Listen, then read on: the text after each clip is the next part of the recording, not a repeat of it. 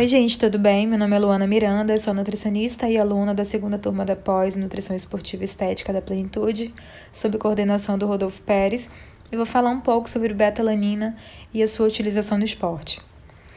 Então, a beta-alanina é um aminoácido não essencial, ou seja, ela é produzida endogenamente, e o grande responsável por essa produção no nosso organismo é o fígado. Além disso, a beta é o aminoácido limitante da síntese de carnosina. A carnosina é um dipeptídeo que a gente encontra no tecido muscular, que se destaca pelo seu efeito de tamponamento. Então, consegue retardar a redução do pH intramuscular, mantendo aí um equilíbrio ácido básico em modalidades onde você tem a predominância do sistema glicolítico, da via anaeróbia lática. Então, a beta vem sendo largamente utilizada como recurso ergogênico, justamente visando aumentar os estoques intramusculares de carnosina e né, proporcionar esse efeito tamponante. Só que aí vem a pergunta: por que então a gente não suplementa diretamente a carnosina, já que o efeito tamponante é atribuído a ela e não à betalanina diretamente? Acontece que uma vez que a gente ingere a carnosina, ela é degradada pelas enzimas chamadas carnosinases. E aí essas carnosinases degradam a carnosina histidina e betalanina, que são seus dois aminoácidos constituintes. Isso antes de chegar à musculatura. Então, essas enzimas carnosinases, elas estão espalhadas aí por vários tecidos do nosso corpo, só que na musculatura a gente não tem a presença delas. Então, esse mecanismo explica por que, que a gente não suplementa diretamente com carnosina. Bom, e aí quando a gente se propõe a fazer uma busca sobre beta, alanina e performance, a gente encontra benefícios em potência muscular, manutenção da força por um tempo né, maior e retardo da fadiga muscular. Só que em atividades com característica é, glicolítica predominante, como eu já havia dito. Então, os efeitos da, da suplementação de beta ela, é, podem ser observados quando a gente tem ali um esforço máximo sendo sustentado por tempo suficiente para causar a redução do pH intramuscular, gerando aquele ambiente ácido, né?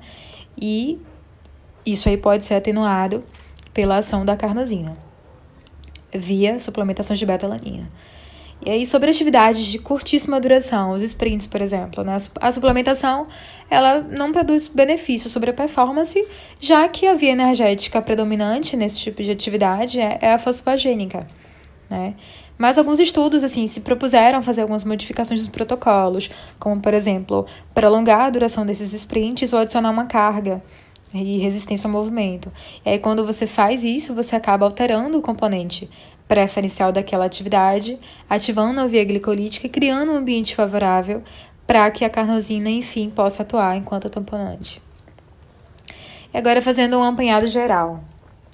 Sobre doses, né? O ISSN traz para a gente aí doses de 4 a 6 gramas ao dia, mas alguns estudos trazem até 6,4, sem nenhum tipo de repercussão negativa na saúde. Mas vamos trabalhar com a dosagem que o ISSN preconiza para a gente, de 4 a 6 gramas por dia, por no mínimo 4 semanas, para você é, obter o efeito da, da suplementação.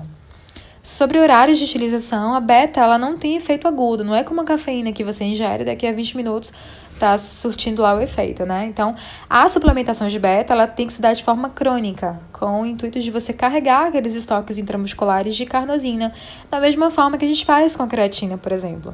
Então, o momento de administrar não tem um momento específico. O importante mesmo é que você dê continuidade ao uso.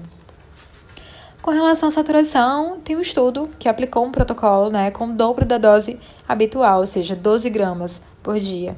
E aí, observando benefícios de uma forma mais precoce, metade do tempo, né, o que seria quatro semanas, que normalmente é, foi observado em duas semanas e sem nenhum efeito indesejável associado. Isso pode ser interessante quando a gente não tem tempo hábil para aplicar um protocolo de suplementação mais longo, né? Esse protocolo normal, de aplicar dosagens de 4 a 6 gramas por dia. É, com relação a modalidades que podem se beneficiar, então, né, dessa suplementação. É normalmente atividades que têm uma duração de 60 a 240 segundos, ou um pouquinho mais, obviamente. Então, modalidades que tenham momentos de intensidade com a duração mais prolongada ou que apresentem resistência ao movimento. Um exemplo aí, 200 metros de natação, musculação, algumas lutas, o crossfit. Já em exercícios de explosão, a gente viu que não é interessante, né, já que a via predominante é a fosfogênica. Uh, 100 metros rasos de natação também não seria o caso. E extrapolando aí para a via oxidativa, as maratonas também não se beneficiariam, né? Já que você tem a predominância do, do sistema aeróbio aí. Sobre efeito colateral, apenas a parestesia, que é aquela sensação de formigamento, quando você administra doses maiores que 1,6 de uma só vez. Só que essa parestesia ela é aguda, dura entre uns é, 15, 20 minutinhos e é transitória, não causa nenhum tipo de repercussão negativa na saúde. Algumas pessoas até gostam dessa sensação, né? Compram pré-treinos que tem, que tem betalanina gostam desse formigamento, inclusive associam, atribuem né, um melhor rendimento a esse formigamento. Então, isso aí é bem individual. Tem gente que gosta, tem gente que não gosta. Mas, se for o caso, né? Se você quiser atenuar esse, esse efeito colateral, a gente pode estar fracionando essa dose, a dose diária, em doses menores de até 1,6 grama, né? não ultrapassando essa margem de 1,6.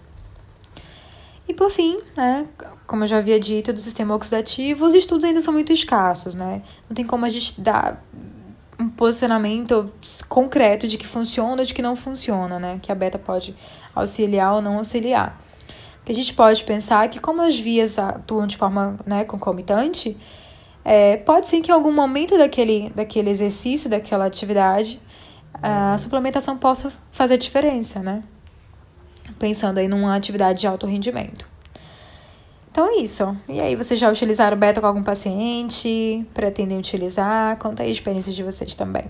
Obrigada.